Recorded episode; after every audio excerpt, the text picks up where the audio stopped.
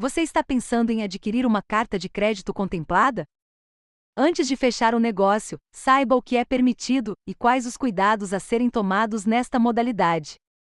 Basicamente, a ideia de ingressar em um consórcio através da compra de uma carta elegível pode parecer atraente para muitas pessoas. Porém, você já parou para pensar nas desvantagens e até mesmo nos riscos que esse negócio apresenta? Se você não tem familiaridade com os consórcios, entenda, inicialmente, que a carta de crédito é como um grande vale-compras.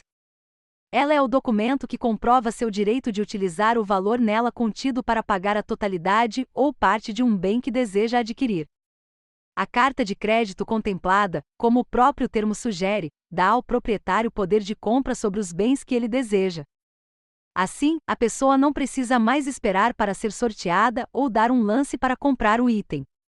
Com este voucher, o consorciado pode decidir qual o bem que pretende adquirir dentro da categoria contratualmente acordada, sendo o dinheiro repassado a quem efetuou a venda depois de efetuados os procedimentos necessários para a libertação do crédito. Caso opte por não comprar nada, o consorciado ainda pode receber o valor em dinheiro, seguindo as regras estabelecidas no contrato. Como comprar carta de crédito contemplada? Uma das maiores dúvidas de quem tem interesse em adquirir ou adentrar no mundo dos consórcios é saber como funciona a compra de carta de crédito contemplada, assim como também como se faz a transferência da carta de crédito.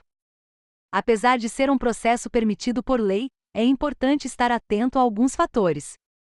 Transferência de uma carta de crédito contemplada. Solicite à administradora a declaração de que a carta de crédito contemplada é verdadeira. 1. No documento deve conter a data da assembleia de contemplação, o valor total do crédito e as garantias que devem ser apresentadas para sua utilização. Verifique se o contrato que está sendo transferido pertence a uma empresa de consórcio autorizada pelo Banco Central. 2. Como todo documento, é aconselhável ler tudo com muita atenção. Dirija-se até a administradora do consórcio para assinar o termo de transferência. 3.